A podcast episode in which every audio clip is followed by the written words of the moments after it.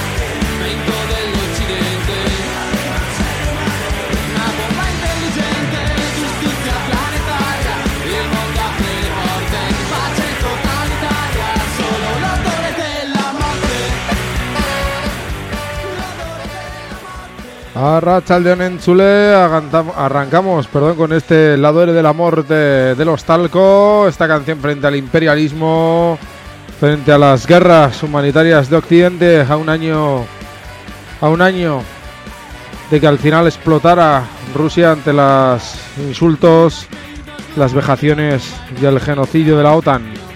Porque como bien dirían, Rusia no es la URSS, pero la OTAN sigue siendo la OTAN, igual de fascista, igual de asesina, igual de criminal. Da igual si hablamos de Yugoslavia, si hablamos de Irak, si hablamos de Ucrania, de Rusia o de cualquier otro lugar de la Tierra.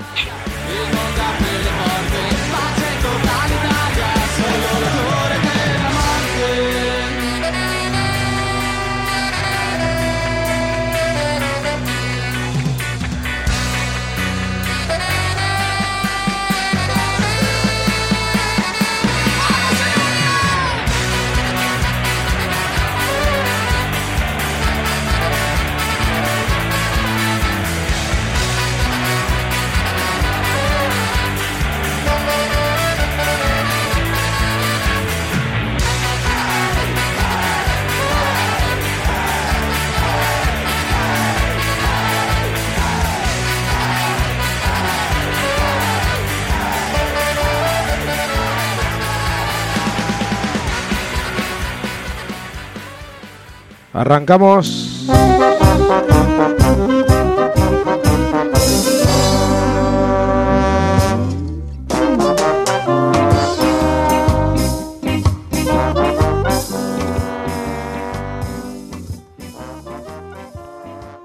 Arrancamos este taupada de hoy, 6 y casi 4 minutos de la tarde, riguroso directo desde el corazón de la Aldeza, Radio Iruña, desde la Plaza de la Navarrería. Escucháis taupada que en las ondas libres de Guski Ratia 107 y 91.0 de la FM. Lunes 20 de febrero, lunes de carnaval, y no nos hemos podido resistir un año más a poneros una de estas chirigotas en Cádiz, el humor ácido y reivindicativo desde la otra punta de la península ibérica.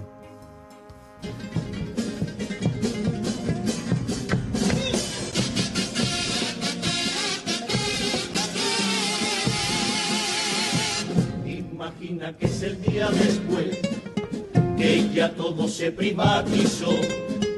Te dijo Juanma que lo haría, persistió en Andalucía hasta que la sanidad quebró. Imagina que es el día después y quien quiera pague su doctor. Ya no te roban impuestos, dinero al bolsillo como él te prometió por una cómoda cuota. Suscríbete ahora un seguro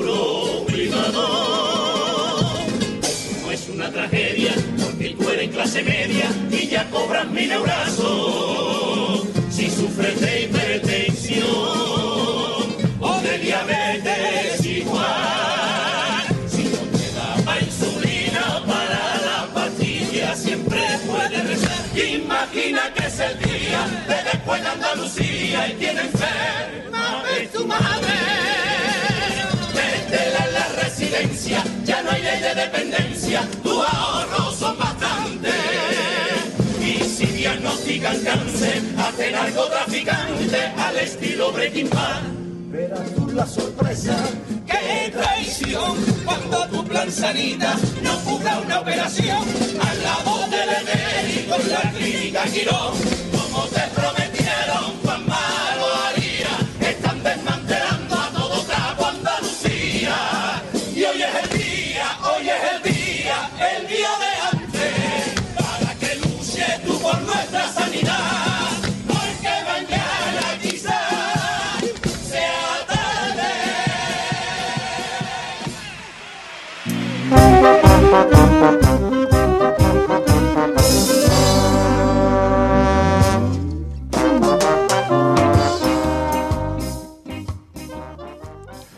Después de este arranque a ritmo de chirigota, a ritmo de denuncia de una sanidad que sigue privatizándose, que se sigue deteriorando a la pública para trasvasar clientes y beneficios a las privadas, da igual si hablamos de Nafarroa, si hablamos de la CAF, si hablamos de Andalucía como lo hacían en esta chirigota. La realidad es tozuda y es clara. Se sigue deteriorando la sanidad pública con la búsqueda de un único beneficio, de un único y exclusivo beneficio. Cargar los beneficios de Quirón, del MQ y de toda esta basura que hace negocio de la salud de la gente y del deterioro de los servicios públicos.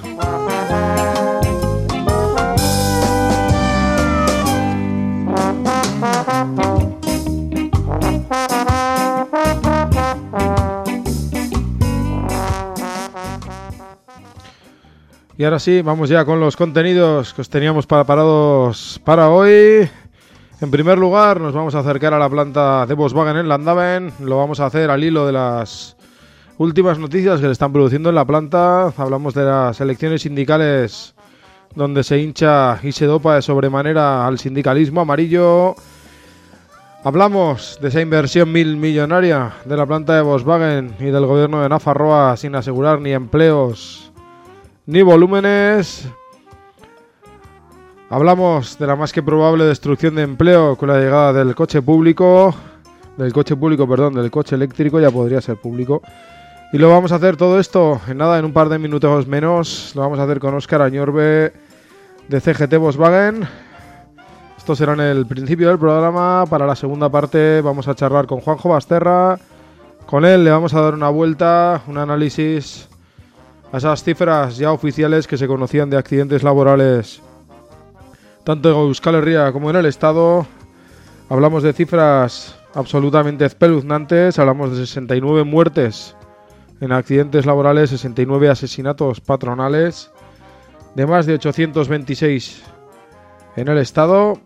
Lo haremos, como decíamos, a la segunda mitad del programa. Vamos primero, vamos con la entrevista que le hacemos a Óscar Añorbe en torno a todo lo que ocurre en la planta de Volkswagen.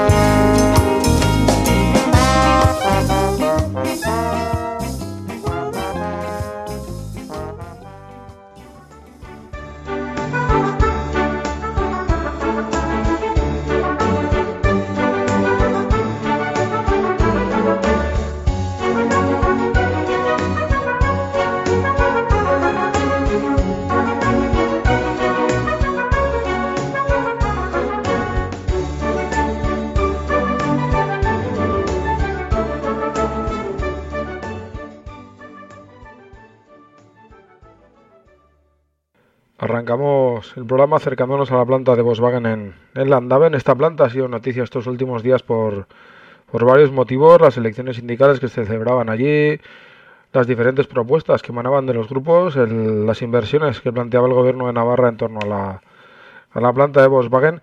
Y queríamos analizar todo esto de la mano del, del sindicato CGT LKN.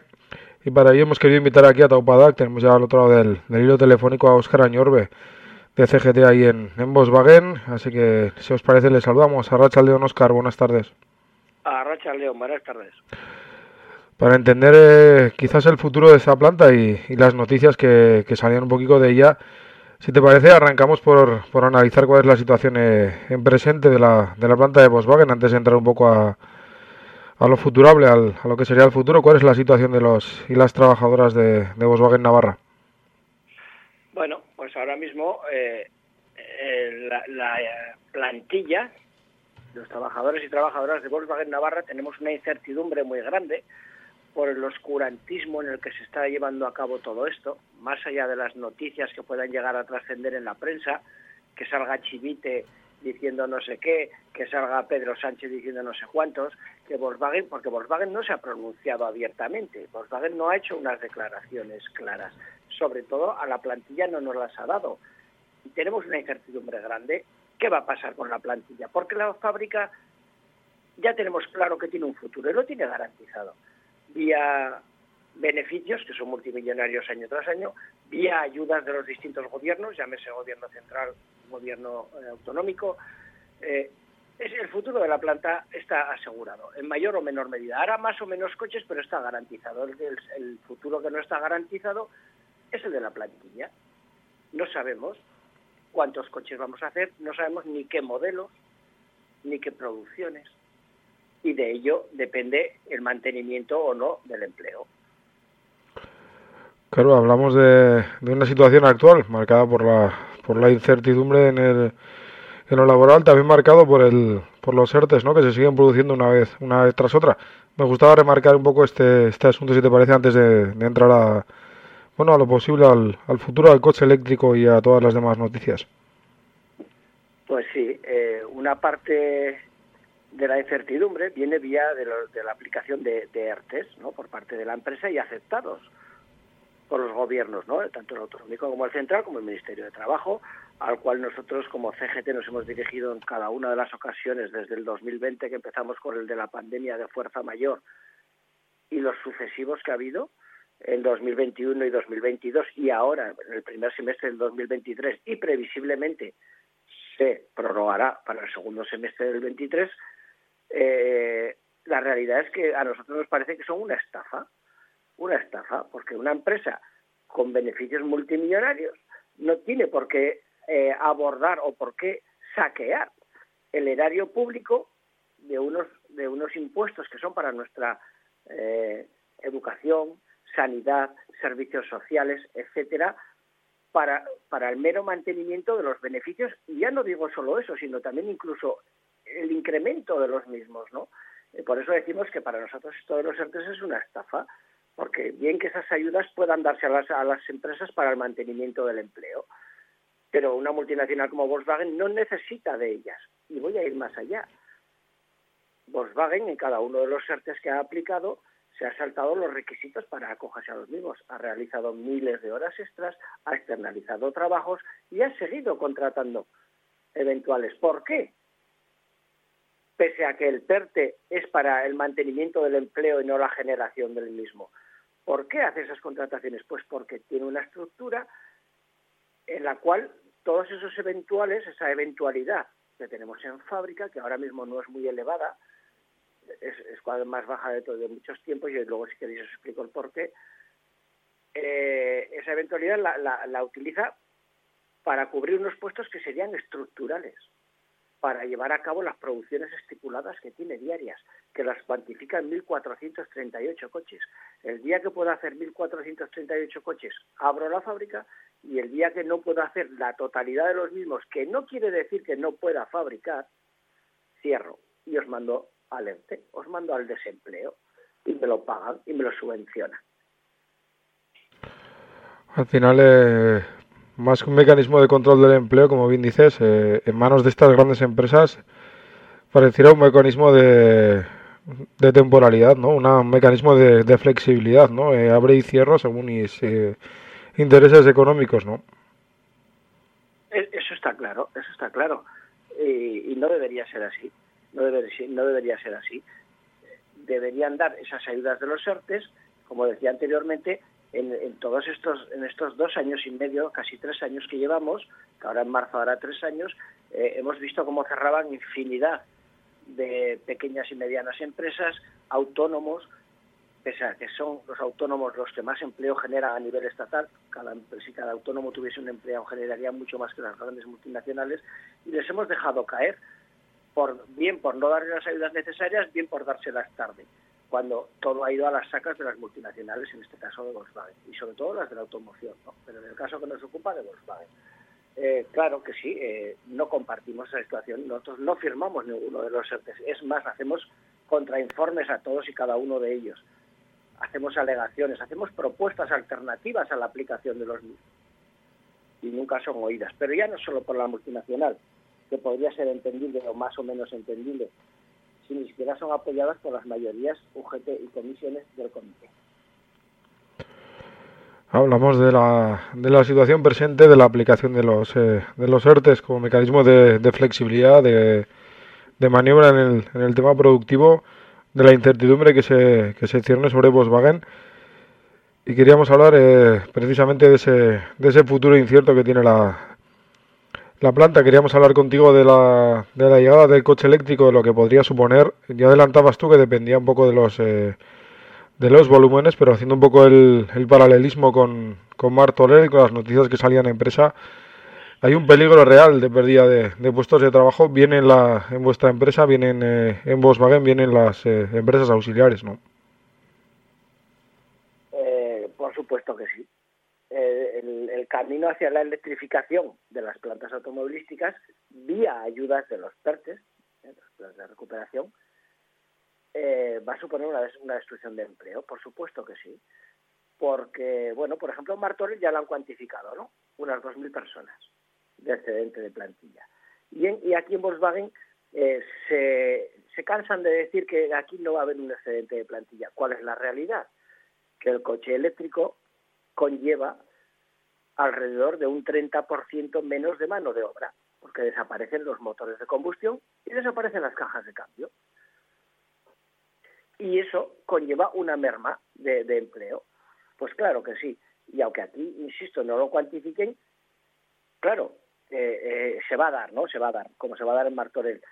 Pero además eh, tenemos la situación de Palmela, por ejemplo, en Portugal, porque aquí cuando están hablando de la estrategia ibérica por parte del grupo Volkswagen, están hablando continuamente de electrificar la planta de Martorell y la planta de, de Volkswagen en Landaven, en Pamplona. Y Palmela, en Portugal, nadie habla de ellas, pero en algún momento tendrá que entrar en la ecuación, porque están hablando de hacer un volumen de, de coches eléctricos en la península ibérica. E insisto, solo hablan de dos plantas, pero somos tres. No nos olvidemos de los compañeros de Portugal, que, insisto, cualquier momento tendrán que entrar en la ecuación y el pastel se da a repartir. ¿Cómo va a ser el pastel? Pues claro, ahí estamos al albur de los mercados va a encajar el coche eléctrico. La, la, población vamos a irnos a comprar un coche eléctrico, un coche pequeño carísimo, sin infraestructuras para poder viajar con ellos sin autonomías. Pues yo creo que no. Y ahí creemos que hay otra gran estafa.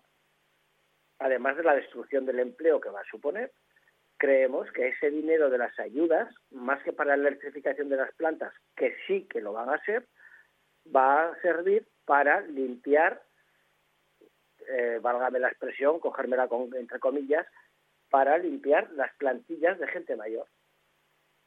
Gente con una antigüedad determinada, con unos sueldos determinados y gente que no puede seguir los ritmos que ahora mismo se están llevando a cabo en la automoción, en Pamplona en concreto. Van a coger ese dinero, van a limpiar las plantillas, van a, a, reducir ese número de plantillas, pero también una, eh, cuando hablo de limpia, ya no me refiero solo a la limpia por edad, por antigüedad, también ideológica. También ideológica. Y para eso es lo que van a utilizar. Por lo tanto, ¿cómo vemos el futuro eléctrico?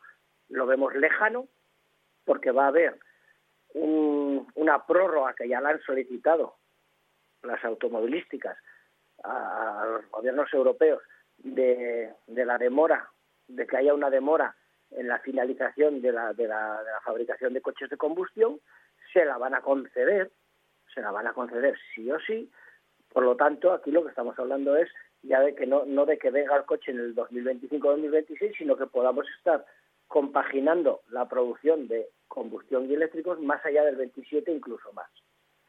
Luego, los volúmenes van a ser los que son. Pues volvemos al inicio, depende del mercado.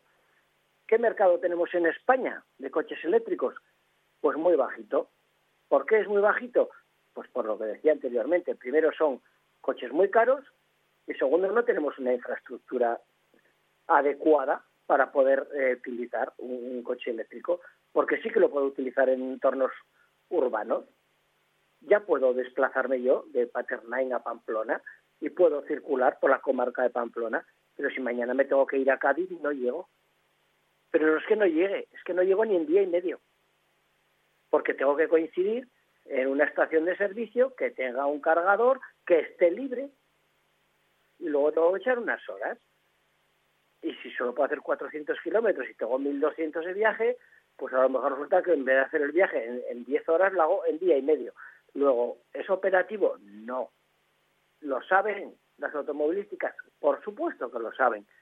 Por supuesto que lo saben. Por eso decía que más allá de para la electrificación lo que van a hacer es utilizar este dinero para modernizar, eso sí, e ir a la industria 4.0 y a la digitalización y luego abordarán el eh, la energía que de verdad va a ser el futuro, que es la pila de hidrógeno, no, el, no el, la electrificación, no la electricidad, que eso es a, no me atrevería, me atrevería a decir que no es ni tan siquiera a medio plazo, es a corto plazo. Planteas, eh, Oscar, entonces que la, electrificación, al final, ese proceso de ese salto en la forma de, de fabricación que se está produciendo, eh, utiliza la, la, electrificación como puente, como puente para la, para la limpieza de, de trabajadoras, de la, de la pérdida de empleos. Una, bueno, una afirmación muy, muy contundente que va muy, muy en la dirección contraria de lo que se está planteando en los, eh, en los medios de comunicación, de lo que nos están, eh, de lo que escuchamos un día sí y otro también, ¿no? Sí, me gustaría equivocarme en esto. Me gustaría equivocarme y dentro de unos meses no, dentro de unos meses no, dentro de un par de años, tres años, poder salir otra vez y decir, pues teníais razón y estaba equivocado y esto no ha supuesto una destrucción de empleo ni han utilizado esa, esa estrategia de electrificación para hacer eh, para utilizarla de puente como tú lo, apuntabas antes entre distintas energías ¿no? o en distintas tecnologías pero mucho me temo que no me estoy equivocando mucho me temo que no me estoy equivocando. Claro que están vendiendo eso, porque los gobiernos no pueden vender otra cosa cuando le están dando ingentes cantidades de dinero para la electrificación de las empresas. Y claro que las van a electrificar, pero porque es una tecnología que les va a servir para de puente para eh, la siguiente tecnología, que es la, la pila de hidrógeno y otras. ¿no? La electrificación no, no tiene un futuro garantizado, sobre todo en determinados medios, aspectos o ámbitos, como te, te, apuntaba anteriormente siguiendo con ese proceso que se está dando en la, en la empresa, ¿no? esa implantación de las nuevas pues, formas de trabajo. Hablábamos de la destrucción de, empleo en Volkswagen a, raíz de los eh, bueno de los componentes mismos que se tienen que fabricar, de los trabajadores y las trabajadoras eh, necesarios. Una pérdida de empleos que en la planta de Volkswagen eh, podría ser X, pero que sube de manera casi exponencial en la, la empresa auxiliar, sobre todo en aquellas en las que en principio se fabrican eh, componentes que no van a ser necesarios, ¿no? Claro, el parque de proveedores también se va a ver afectado, probablemente en mayor medida que lo que es la planta matriz, ¿no? En este caso Volkswagen. Claro que se van a ver afectados por varios motivos, porque hay piezas que desaparecen de la ecuación, como pueden ser, insisto, todos los el, el, motor de combustión y todos los componentes que lleva, todos los satélites que lleva alrededor, motor de arrancas, de alternadores, todo eso, todo eso va a desaparecer, va a desaparecer la caja de cambios y eso conlleva una pérdida de proveedores. Pero es que además, es que además, en Navarra eh, no decidimos. Esto, una vez más, como todo, bueno, una vez más, como todas las decisiones que se toman o sea, o que afectan a la planta de Landaven y a la, y a la de SEAT en, en Cataluña, Martorell también, incluso a Palmela en Portugal, se toman a miles y miles de kilómetros. A miles y miles de kilómetros de aquí. Y las de Navarra concretamente, los proveedores, que era el problema que intentábamos abordar, claro que van a desaparecer. Pues por los dos motivos. Primero, por la desaparición de algunos de los, de los componentes y segundo, pues porque es SEAT la que contrata a los proveedores. Volkswagen no tiene la capacidad, depende de Martorell, de SEAT, para, eh, eh, para saber quiénes van a ser sus proveedores. Y, oye, eh, que si fuese al revés, a lo mejor también lo harían aquí, SEAT va a apostar, como viene haciéndolo, por proveedores de Cataluña en detrimento de los de Navarra. Luego, unos van a desaparecer por inanición, llamémosle, porque van a desaparecer los componentes que llevan a cabo, y otros porque no van a ser contratados en detrimento de los, de los catalanes. Hablamos de Oscar de un futuro, bueno, pues bastante, bastante gris, por no decir negro en la planta. Hablamos de la pérdida de empleos, del cierre incluso de, de determinados proveedores pero sin embargo eh, se sigue hablando de la, de la inversión pública en, en, Volkswagen, incluso de la propia inversión de Volkswagen, pero hablando sobre todo de la inversión pública, eh, pareciera normal o lógico pensar que esa, que esa inversión pública vendría ligada al, al empleo, a las condiciones de trabajo, ¿no? Algo que, que se está pasando por alto de, de manera increíble, ¿no? Pues sí, pues sí, nosotros tuvimos una reunión para hablar del Pacto por el Futuro con el Gobierno de Navarra, en la cual asistieron María Chivite, la presidenta del, del Gobierno, estaba Irujo, del Departamento de, de Desarrollo Económico, y estaba Sainz, o Sainz, Elma, de, la de Hacienda, ¿no? Y yo, yo fui muy claro con ellos. Yo fui muy claro con ellos. Les dije, creo que no sabéis a quién os enfrentáis. El monstruo que es Volkswagen un monstruo. Y además de que os puede arrollar, porque tiene mucha más capacidad y mucho más poder que vosotros, como, como gobierno territorial, es una empresa que incumple sistemáticamente todos y cada uno de los acuerdos a los que ha llegado con la plantilla, con los distintos gobiernos, etcétera. Y por lo tanto, por lo tanto, y para que ese dinero, esas cantidades ingentes de dinero que se le van a meter, algunas de ellas desde el gobierno territorial, como la, el, el bucle eh, sacar el bucle ferroviario para el que van a poner 40 millones y tal. Todos esos acuerdos deben revertir en la sociedad navarra y tiene que ser para el mantenimiento y la creación de empleo, empleo digno y de calidad, no en precario. Porque si no lo hacéis así y si no se lo cogéis por escrito, con el compromiso de que si no cumple deberá devolver hasta el último céntimo, hasta el último euro de ayudas que se le hayan dado, Volkswagen cogerá las ayudas, como en tantas ocasiones ha hecho, e incumplirá. Y no creará el empleo, y no mantendrá ni tan siquiera el otro. Y luego apelará a que es que el mercado no me permite fabricar más, es que no necesito tanta gente. Bueno, pues yo como se lo dije, y María Chivite me miraba un poquito con los ojos cruzados, como diciendo, ¿qué está diciendo este tío? Pues lo que está diciendo este tío es que si no dejas bien amarrados los acuerdos y compromisos con la multinacional, acabarán engañándoos y saqueando el erario público sin cumplir con sus compromisos. Tan claro y tan, tan contundente como eso. Esta gente coge los dineros, la mayoría de las veces sin ningún tipo de, de condicionante, y luego, bueno, pues hace lo que económicamente les parece que, que normalmente nunca tiene que ver en, en nunca repercute en en favor de la clase de la clase trabajadora. Vemos cuál es el cuál es el presente de la planta, cuál es el, el futuro al que parece bueno pues llevarnos poco a poco esta este nuevo proceso, este nuevo modelo de producción que, que quieren plantear en, en la industria y en medio de, en medio de todo este de todo este contexto es cuando se celebran las, las elecciones sindicales en en Volkswagen nosotros hemos leído las propuestas de los distintos eh, grupos, las leímos antes de, de las elecciones, las hemos valorado a posteriori. Nos parece que, que quitando pues quizás a vuestro grupo y algún, algún otro, pues es eh, difícil encontrar eh, planteamientos que hablen de, de, todo esto, ¿no? que hablen de, de empleo, que hablen del, de poder eh, por lo menos cortar el, el poder que tiene Volkswagen en, en la toma de decisiones en el empleo. Así es. Nosotros tenemos unas propuestas que las hemos hecho públicas, faltaría más, que las llevamos mucho tiempo poniendo encima de la mesa. Las elecciones de Volkswagen, como en cada ocasión, esta no ha sido una excepción, eh, son unas eh, eh, elecciones a la que una parte de los grupos, no todos, porque nosotros no nos podemos incluir en ellos, eh, como bien decía o, o apuntaban en su momento con Esperanza Aguirre en Madrid, eh, algunos de esos grupos salen dopados, ¿no? Salen dopados con ayudas, con, con guiños de la empresa, con una cantidad ingente de, de afiliados y afiliadas, que prácticamente son votos, eh, propiciados por las contrataciones que les ha facilitado el, meter la empresa, ¿no? Eh, estoy hablando de UGT y comisiones, ¿no? Eh, prácticamente.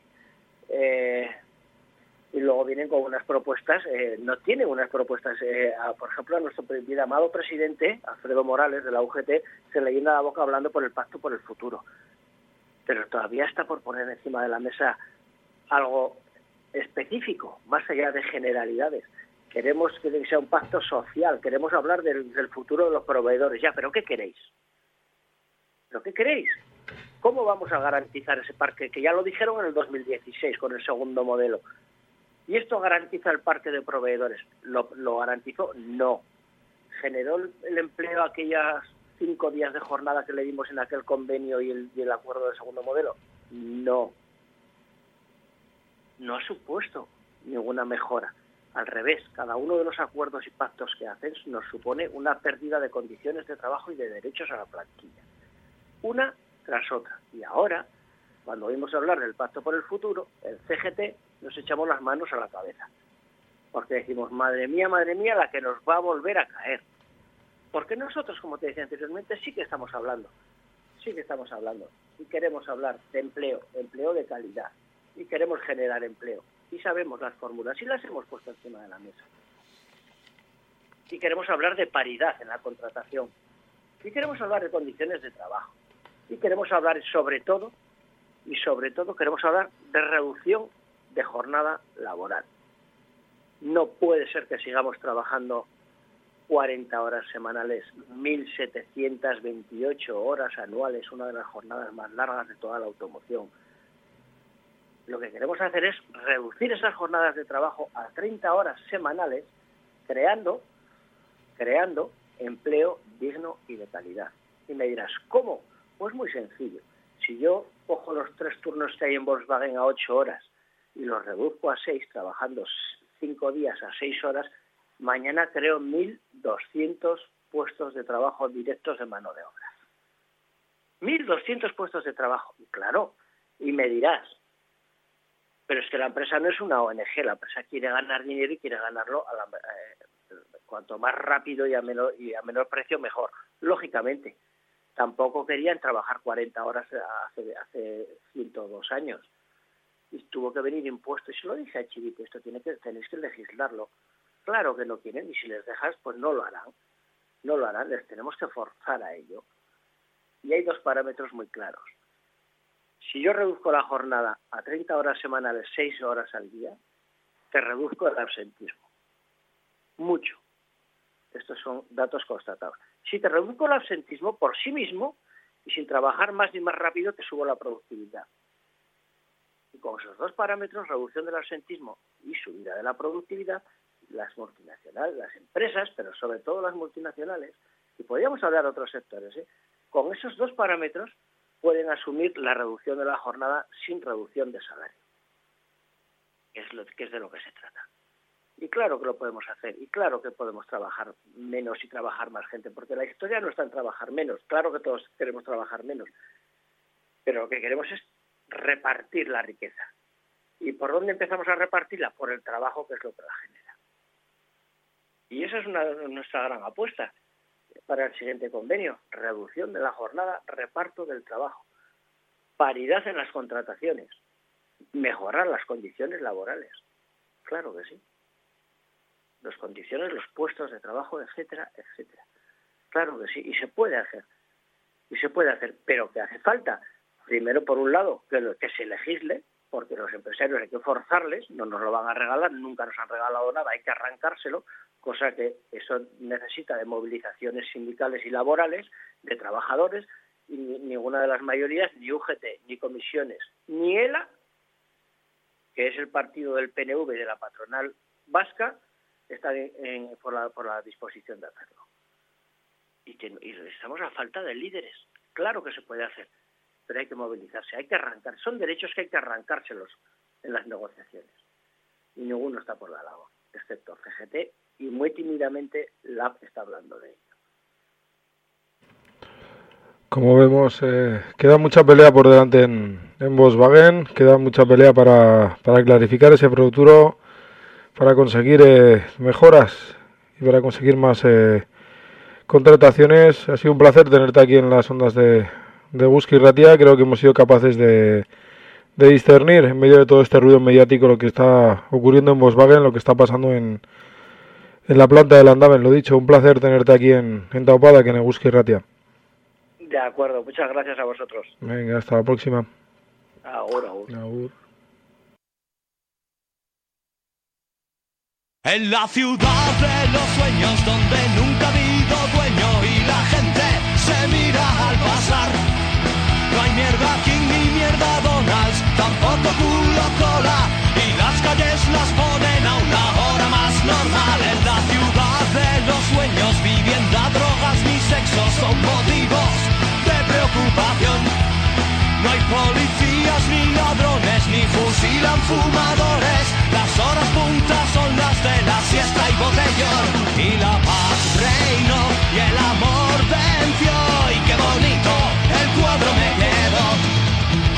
La ciudad de los sueños no hay soldados ni banqueros y a los viejos se les mima sin dudar. Los juzgados son viveros, las iglesias son museos y el único partido es el del equipo local. Y la paz reinó y el amor venció y felices dormían sin temor. Y la paz reinó y el amor venció y a las nadie se las comió. Aprovechamos el intermedio de este programa con esta canción de fondo de la ciudad de los sueños de Reincidentes para hacernos eco de la convocatoria de asamblea para este viernes 24 de febrero a las 6 de la tarde en, en Plaza Ara, aquí en la calle Mayor del Alde, Zarra.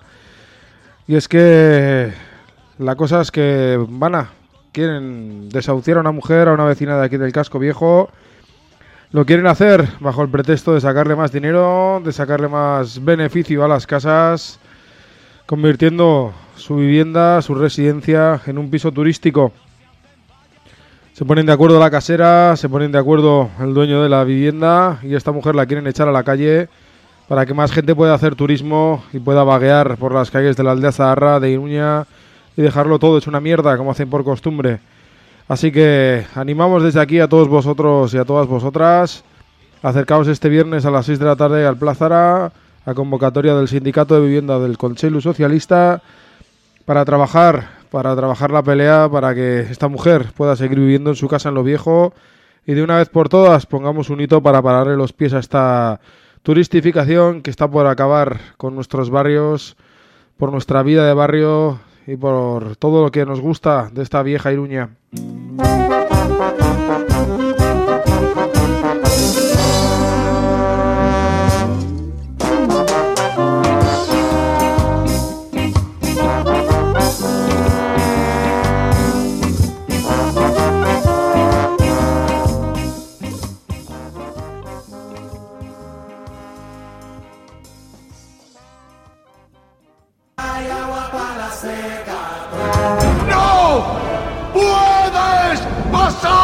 ¡Corred, insensatos!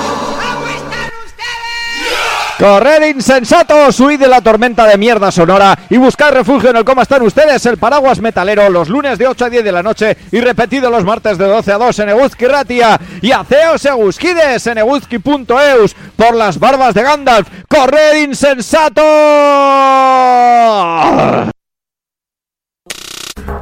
Komunikabideetan beti gauza bera entzuteaz nazkatuta zaude. Albiste berberak behin eta berriz ikusteaz nekatuta zaude. Komunikazioaren ustezko aro berria, informazioaren manipulazioa, albiste faltsuak, propaganda eta komunikabideen botere ekonomikoekikoen salmentaren garai bihurtu da. Borroka ezazun modu aktiboan desinformazioaren aurka, eutxi manipulazioari. Izan zaitez komunikabide aske baten partaide. Sar zaitez eta parte hartu eguzki irratian. Idatz diezaguzu eguzki abildua eguzki.eusera. Eguzki irratia, berrogei urtez irrati librea. En la segunda parte del programa de hoy nos queríamos eh, acercar a unas cifras estratégicas que, que ya se hacían oficiales. Hablamos de los accidentes laborales que se han producido en, en Euskal Herria durante este, durante este pasado año 2022 y para analizar el tema de los accidentes laborales, de las enfermedades profesionales y bueno, pues un poco las, las causas de, de todas estas eh, cifras, como decimos, trágicas. Hemos querido invitar otra vez a, aquí a Taupada, a un colaborador de, de este programa. Hablamos del, del periodista Juanjo Basterra, quien, a quien ya tenemos a otro del, del hilo telefónico a Rachaldeón. Juanjo, buenas tardes. A Rachaldeón. No hace demasiados días se daba ya la, la cifra más o menos oficial del, del número de accidentes este este 2022 en, en Euskal Herria, en, en Egoalde en, en concreto. Unas cifras que, bueno, pues que no dejan de ser eh, de ser escalofriantes, ¿no? Si pensamos que hay que hay trabajadores y que hay familias detrás de ellas. ¿no? Más escalofriante es que tú vaya, tú que vayas a, trabajar a, para ganarte un currusco de pan y, no vuelvas a casa, ¿no? Eso, o que vuelvas, o que, o que tengas que pasar primero por el hospital porque has tenido un accidente muy grave o lo que sea. Eso sí que es grave. Yo, la verdad, eh, las cifras son sí, escalofriantes, por no decir dramáticas, ¿no? Porque eh, tenemos que tener en cuenta que los datos oficiales nos dicen que, que durante el año pasado en el Estado español murieron un total de 826 personas. En Euskal Herria eh, estamos hablando de 69. Es uno más que un año antes. Y estamos en niveles ya creo que bastante altos. Morir por ir a trabajar, insisto, creo que es un problema muy importante. Pero es que si tenemos en cuenta que desde que entró en vigor la ley de prevención de riesgos laborales, la verdad que el texto es es bastante bueno, ¿no? Es, yo diría que mm, muy bueno. Resulta que en el Estado español han muerto desde 1996, entró en febrero de 96, que entró en vigor la ley, hasta el 22, porque todavía de enero no hay datos oficiales, pero bueno, pronto saldrán, supongo. Eh, han muerto 27.842 trabajadores. En Euskal Herria son 2.468 personas. Es una cantidad, yo creo que elevada. Se supone que la ley de prevención de riesgos laborales lo que lo que iba a hacer era reducir reducir la, la siniestralidad y que los trabajadores estuvieran en unas condiciones más seguras y sanas y saludables en sus puestos de trabajo. Sin embargo, pues como muchas veces lo hemos dicho creo que aquí y en otros sitios, pero también aquí, eh, los puestos de trabajo son no son seguros, son inseguros, porque del total de accidentes que se producen, eh, una parte muy importante son accidentes sin baja, pero son problemas también que acarrea la falta de seguridad y de salud en el trabajo, ¿no? En el Estado español, eh, los accidentes en total, con baja y sin baja, pasan del millón. Con baja son 600, 631.724. Es decir, que estamos hablando de, de que aproximadamente el 45% son con baja, pero el resto son sin baja. Por lo tanto, hay una falta de atención. En Euskal Herria, con baja, son 39.375 en, en el año pasado. Muchos accidentes. Si esto lo llevamos a, cada día, como te he dicho antes, hay 826 accidentes mortales, son casi casi tres, tres muertes al día, casi. No llegan, pero son casi tres muertes. Hablamos de unas eh, cifras altísimas, como bien decías tú, sobre todo porque, bueno, pues acaban por perder la vida quienes eh, simplemente van a trabajar, ¿no? A ganarse el, el curusco de pan. Pero unas cifras, unos accidentes laborales que, que no son casualidad, ¿no? Que responden a, a una causística concreta. Hablabas tú de la falta de, de seguridad, nombrabas la, la ley de prevención de, de riesgos laborales. ¿Qué está pasando para que esa, esa reglamentación como bien decías, tan, tan buena, tan concreta, pues no se esté llevando a, no se esté llevando a término, no esté consiguiendo los, los objetivos para los que para los que se publicó. Antes te haría un pequeño matiz. Eh, claro, estamos, hemos hablado de los accidentes laborales, eh, pero las enfermedades profesionales también son son también causa de muerte en muchas ocasiones. Lo que pasa que, claro, con una enfermedad profesional no te mueres en el mismo momento, entonces es difícil contabilizar. ¿no? El año pasado en Euskal se produjeron 4.294 84 muertes, o sea, enfermedades profesionales bajas por enfermedades profesionales. Es un 8,26% más que el año anterior se calcula en Europa, en la Unión Europea, cosa que en el Estado español no es imposible hacerlo y porque no aparecen esos datos concretos, que por cada muerte en accidente laboral hay otras 20 muertes por enfermedades profesionales. Lo que ocurre es lo que te he comentado al principio, que, que, que esas enfermedades eh, te, van generando un, malestar, un, problema que muchas veces ya no estás en la empresa, por lo tanto dejan de ser consideradas eh, enfermedades laborales en muchos casos y te la, te la, tienes que jugar en los juzgados para que te, lo, para que te declaren que, sea, que es una enfermedad profesional. Eh, respecto a lo que pasa eh, con la ley de prevención de riesgos laborales, es sencillo, que igual que igual que pasaba hace años, eh, que había que hacerse, que había que hacer todos los chequeos en las empresas y tenían allí unos informes grandísimos de la seguridad y la salud. Esos se encuentran, pues eso, en una, en una vitrina o en una estantería, adornando, supongo que el despacho de, del director de turno, pero luego en la práctica no, no se lleva, no se lleva adelante porque eh, tenemos que tener en cuenta que, por ejemplo, que, que, en, to, que en todas estas empresas, en muchas de ellas, eh, la falta de seguridad y la falta de seguridad y de información y de formación de los trabajadores es el pan de cada día. Por lo tanto, eh, claro, eso también genera también más muertes. De hecho, de hecho la, las muertes han subido. Eh, el año pasado en el Estado español han, aumentado un 17,2% con los datos oficiales. Porque claro, yo los datos que te he dado de, de Euskal Herria, los 69, 69 muertos no son oficiales. Los oficiales los reducen a 45.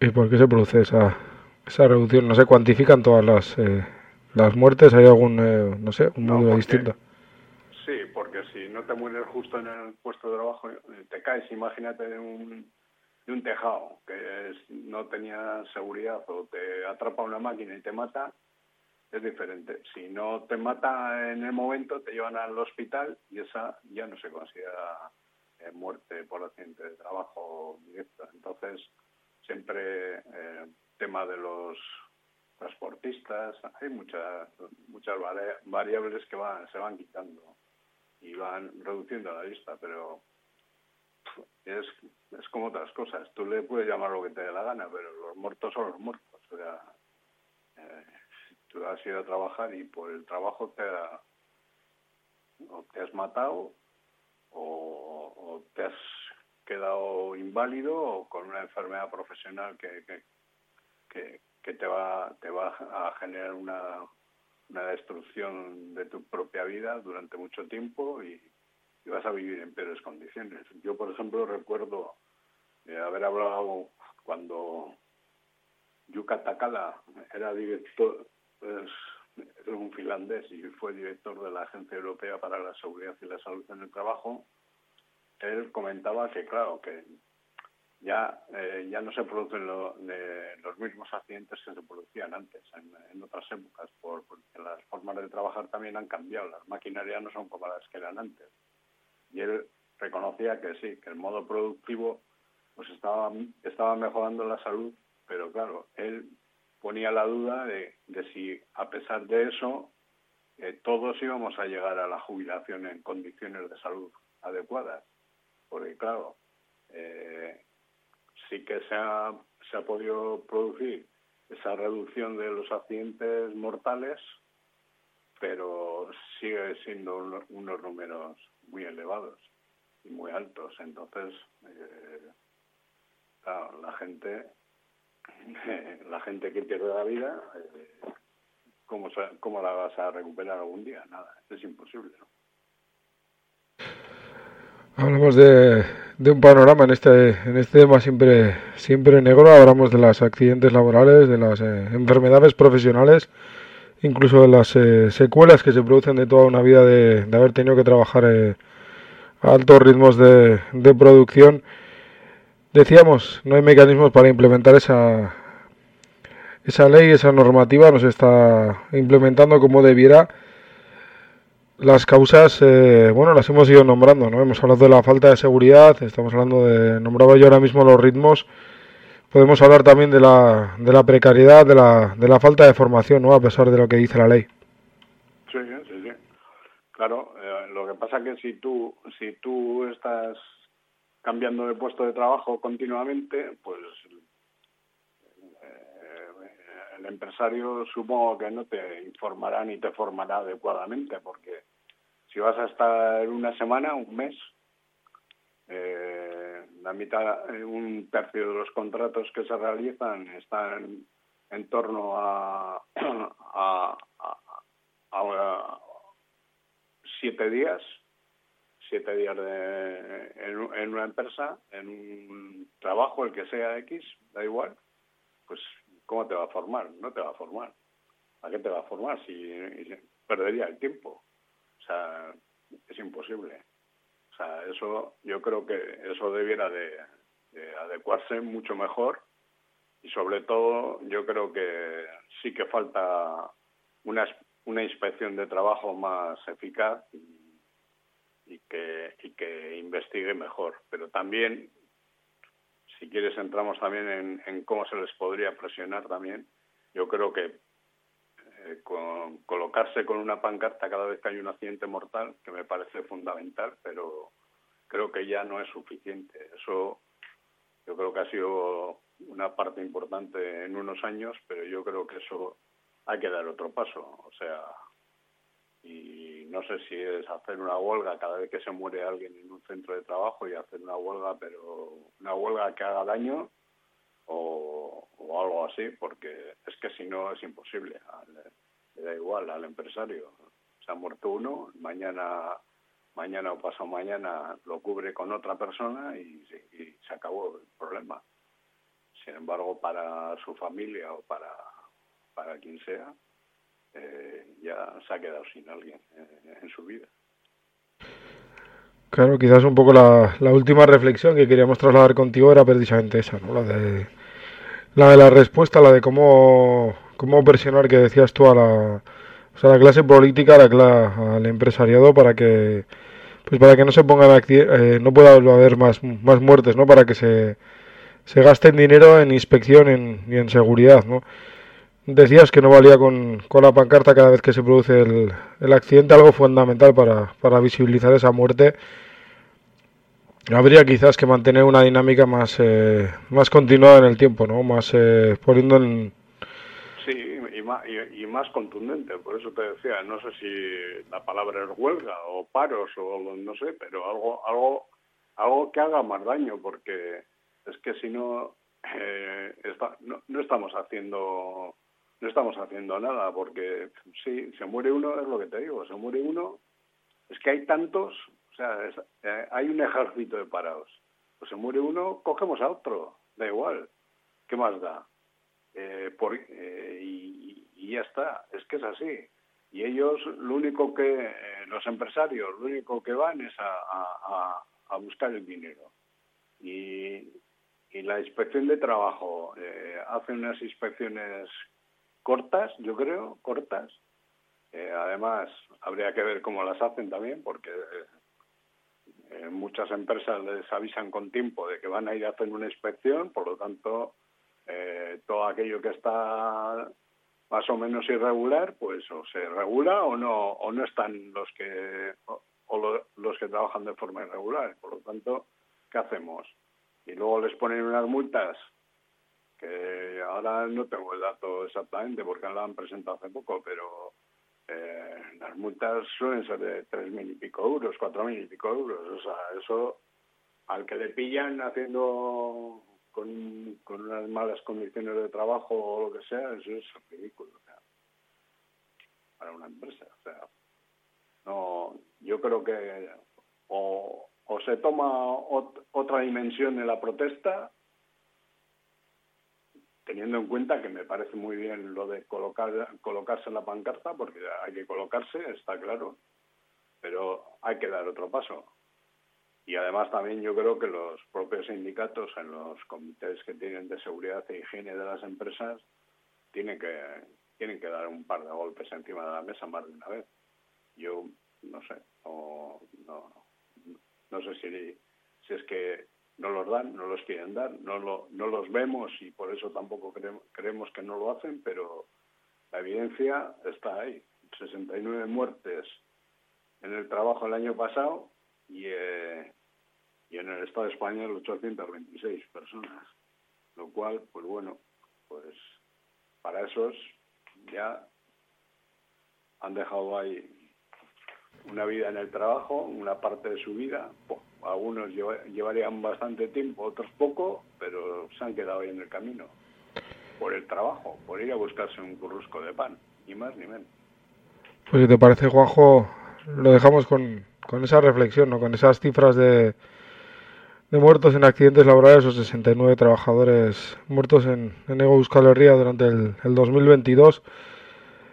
Con ese llamamiento también a repensar la, la protesta, a subirla de, de nivel para evitar que, pues que más personas, como bien dices tú, pierdan, pierdan la vida en, en el puesto de, de trabajo. Ha sido un placer, como siempre, tenerte aquí en, Sí. en Taupada, que era un tema tan, quizás tan espinoso, tan triste, tan, tan grave. Te digo un, un- un último dato, que en el, en el 22 han sido 69 y en lo que llevamos ya de año van 6 aquí en Euskal Herria. O sea, no es, no es broma la cosa. No es broma, no. Toca repensar la, la protesta, toca subirla de, como bien decías tú, de, de dimensión, de nivel. Nos volvemos a emplazar, Juanjo, para volver a charlar aquí en, en Eguski Ratia. Muy bien. Venga, un placer. Hasta luego. Hasta. Agur.